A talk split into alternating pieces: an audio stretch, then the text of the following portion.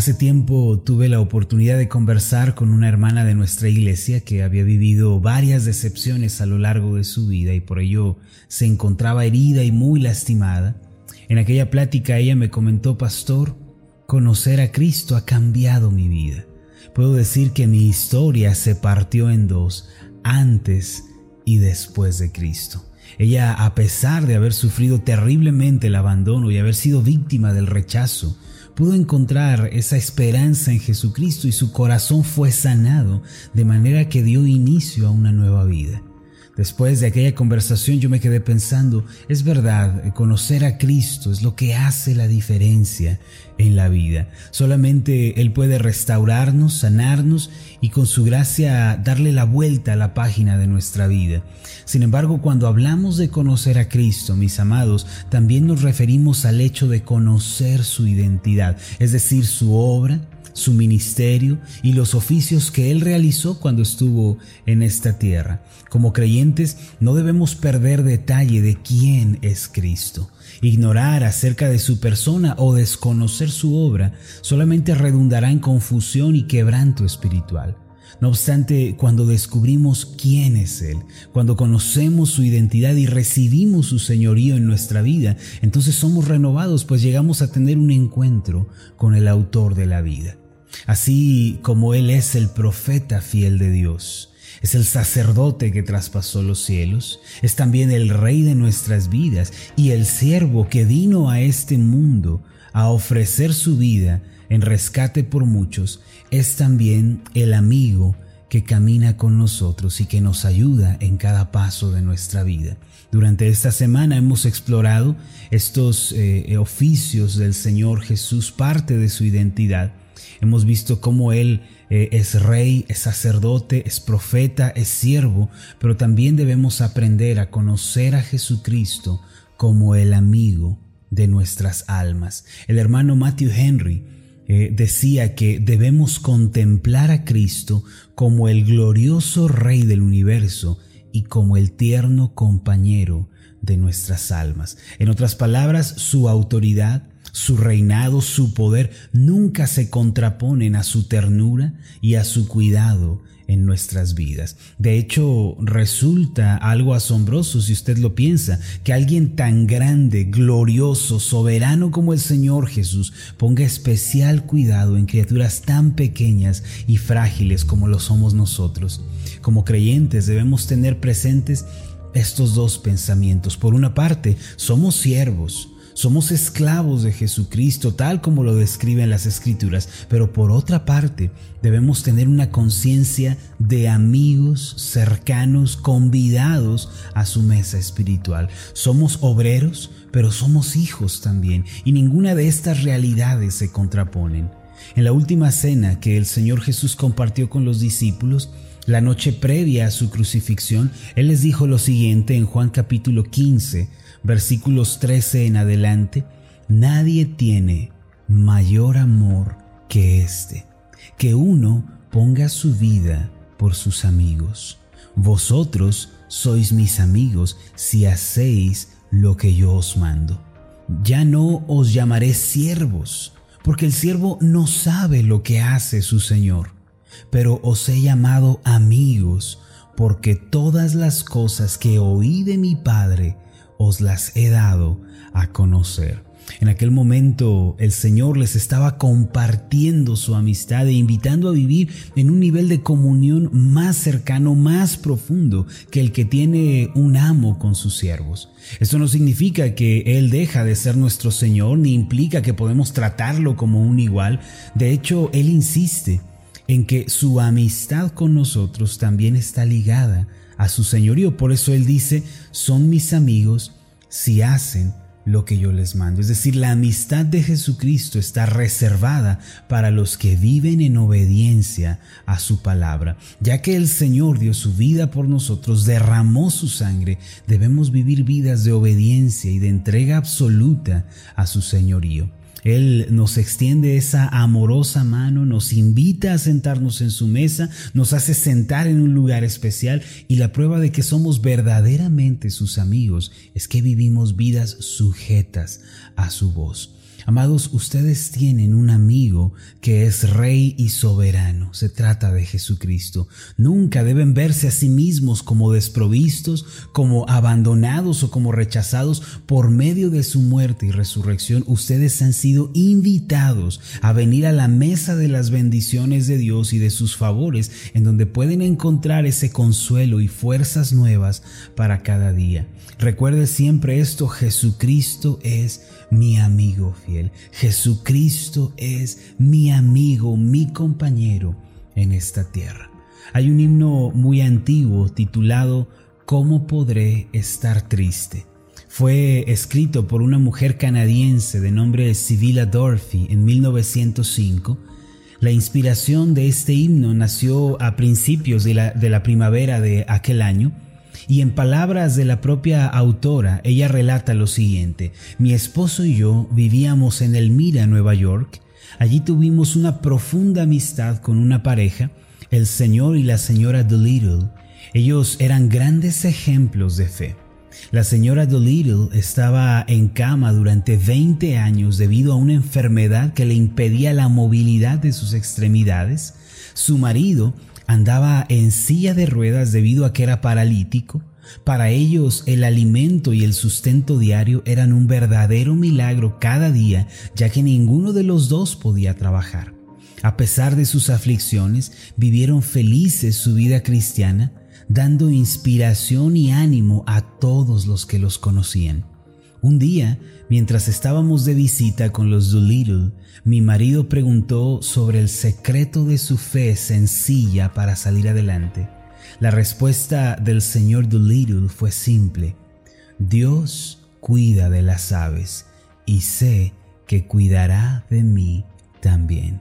La belleza de esta simple expresión de fe sin límites se apoderó de nuestros corazones y encendió la imaginación de mi esposo y la mía. Este himno fue el resultado de esa experiencia. Ahora, mis amados, permítanme leerles los versos de este himno eh, del año de 1905, en donde ellos relataron parte de su vivencia que tuvieron con este matrimonio ellos escribieron las siguientes líneas pensando en esto. ¿Cómo podré estar triste? ¿Cómo entre sombras ir? ¿Cómo sentirme solo y en el dolor vivir? Si Cristo es mi consuelo, mi amigo siempre fiel, si aún las aves tienen seguro asilo en Él. Nunca te desalientes, oigo al Señor decir y en su palabra fiado hago al dolor huir. A Cristo paso a paso yo sigo sin cesar y todas sus bondades me da sin limitar. Siempre que soy tentado o que en la sombra estoy, más cerca de él camino y protegido voy. Si en mí la fe desmaya y caigo en la ansiedad, Tan solo Él me levanta, me da seguridad. Y el coro de este himno dice lo siguiente, feliz cantando alegre, yo vivo siempre aquí. Si Él cuida de las aves, cuidará también de mí. Este himno, mis amados, del 1900, es a menudo acompañado con esta frase al pie de página, el mayor gozo en la vida del hombre es caminar con su Dios. ¿Por qué se puede decir esto? Porque caminar con el Señor es descansar, es estar confiado, es tener paz, pues Él lleva nuestra carga y siempre provee nuestro futuro. Les pido que nunca olviden que en Cristo ustedes tienen un amigo que lleva sus cargas, los ayuda todos los días y los invita a descansar. Les suplico que nunca olviden esta verdad.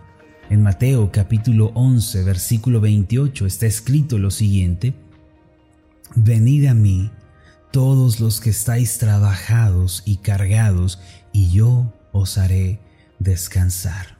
Esta, mis amados, es la invitación que nuestro amigo Cristo nos hace a todos nosotros el día de hoy. Él nos llama y nos dice, venid a mí. Este llamado es para todos nosotros que en ocasiones nos alejamos debido a los afanes, a, las preocupaciones de esta vida.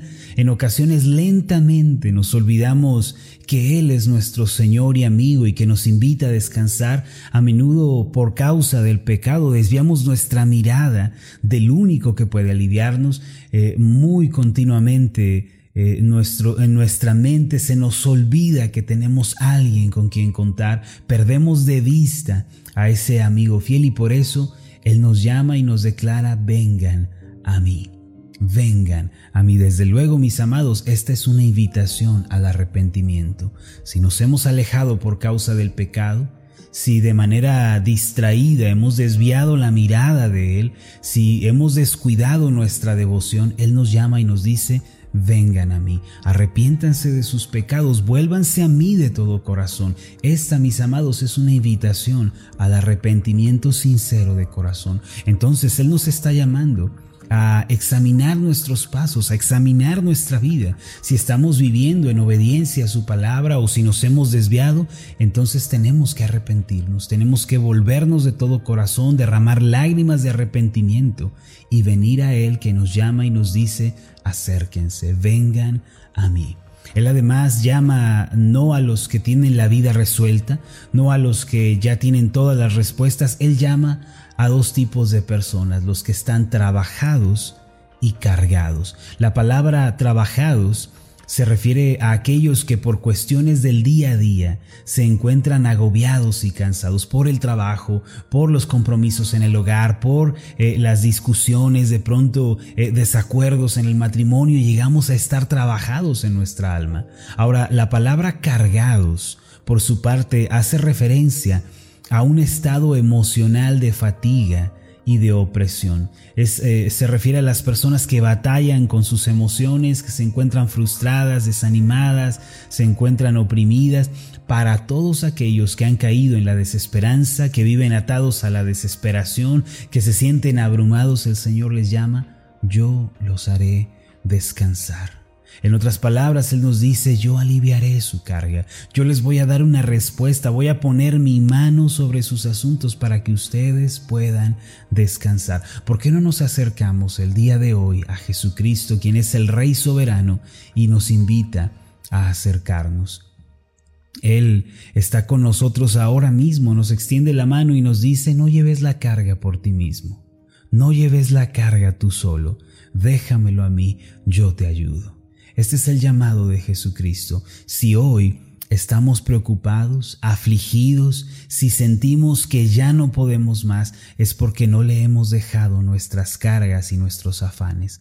Sin embargo, Jesucristo, el amigo misericordioso, aún nos llama, venid a mí, todos los que estáis trabajados y cargados, y yo os haré descansar. Venga el día de hoy a Cristo. Si hasta este día usted no le ha recibido como Señor y Salvador personal, o si se ha olvidado de esta tremenda declaración en su vida, este es el momento de rendirse y de confesarle como soberano de su vida. No espere más, Cristo está llamando a la puerta de nuestras vidas. Vamos a hacer una oración. Amado Señor Jesús, tú eres el amigo fiel Tú eres el amigo que extiende su mano hacia nosotros. Eres nuestro Rey, eres nuestro Señor, eres nuestro soberano. Y asimismo, eres nuestro amigo, nuestro compañero tierno que está con nosotros en este día. Gracias Jesucristo porque tú nos llamas amigos, nos invitas a sentarnos en la mesa de bendiciones y favores y además nos llamas a descansar en ti. Si hoy estamos desesperados, afligidos, si hoy sentimos que ya no podemos más, esto se debe a que no hemos descansado en ti. Ayúdanos a poner todas nuestras cargas en tus manos, a venir, aunque estemos trabajados, cargados, aunque nos hayamos alejado quizá por causa del pecado, ayúdanos a volvernos a ti de todo corazón, a descansar en tu presencia, a descargar todo afán y toda ansiedad delante de ti. Tú nos harás descansar. Gracias por todo esto, Señor Jesucristo. Amén y amén.